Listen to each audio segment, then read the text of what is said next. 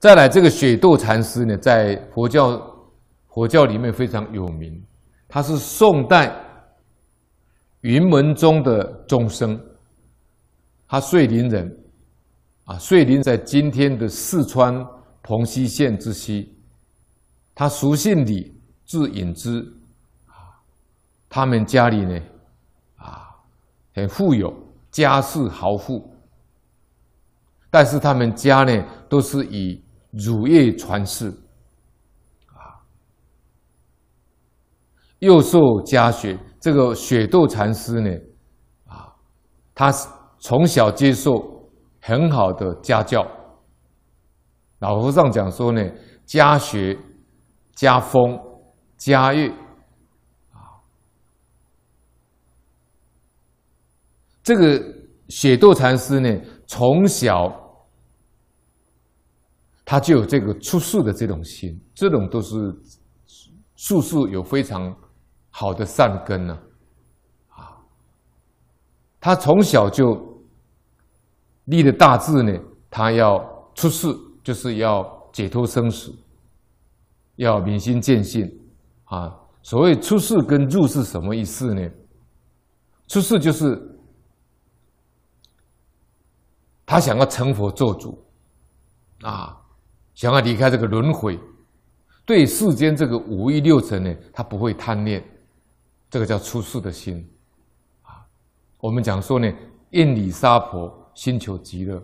这个出世的心呢，就是对世间的这些五欲六尘，啊，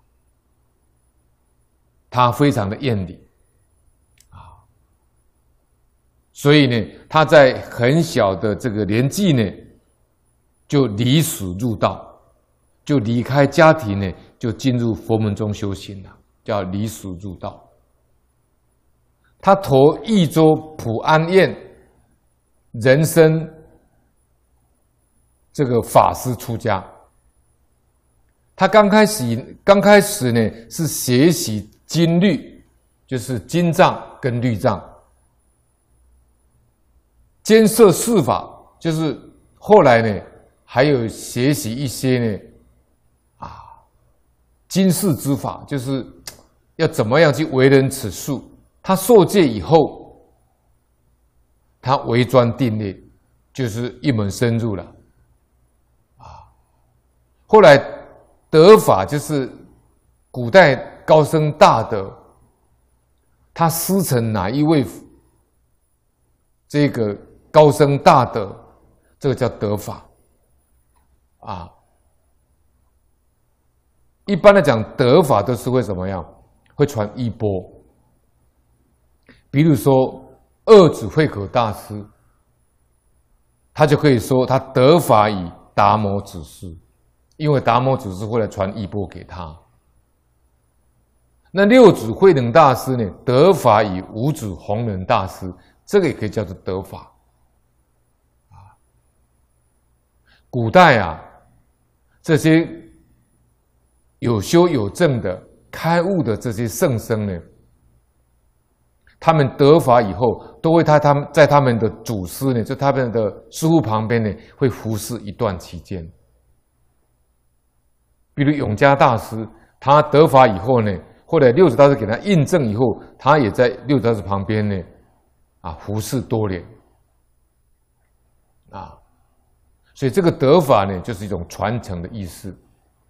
那么雪窦禅师呢，他德法以富州北塔之智门啊，咒禅师，一止五年啊，这个就是我们讲所谓的五年学戒啊。像净空法师呢，他就依止李炳南老师呢五年，后来再延续五年，总共十年。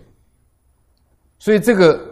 雪窦禅师，他跟得法以智智门做禅师呢，他得得法以后，他在旁边呢服侍了五年，尽得其道，完全得到他师傅的真传，得到他师傅的这个精华，则尽得其道。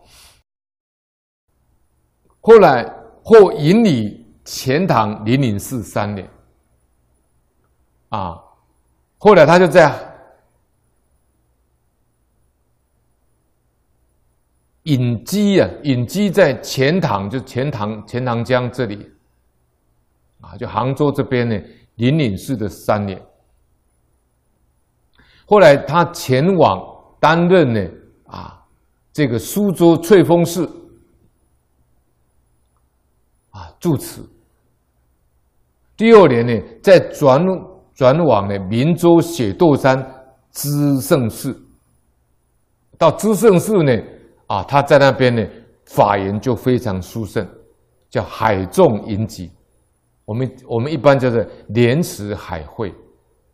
海众就表示他的啊，仰慕他的这个德风的，想要跟他修学的徒弟子呢，非常的多，叫海众隐居。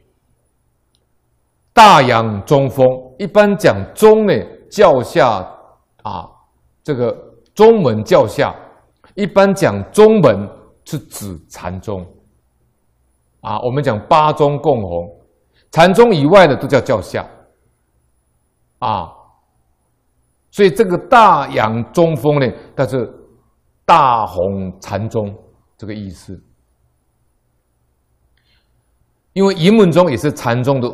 禅宗的一个门派之一，乃有云门中心之子称呼啊，所以雪窦禅师呢，啊，他开示的这个记忆呢，非常非常的深啊，不是上根立志很难记住，所以他后来把云门宗重振了，被称为中心祖师。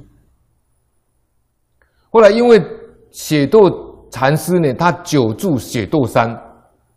所以后代的人呢，都称他叫雪窦禅师。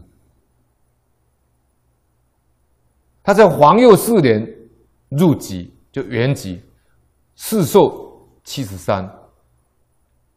啊，皇帝追封明觉大师，谥号明觉大师。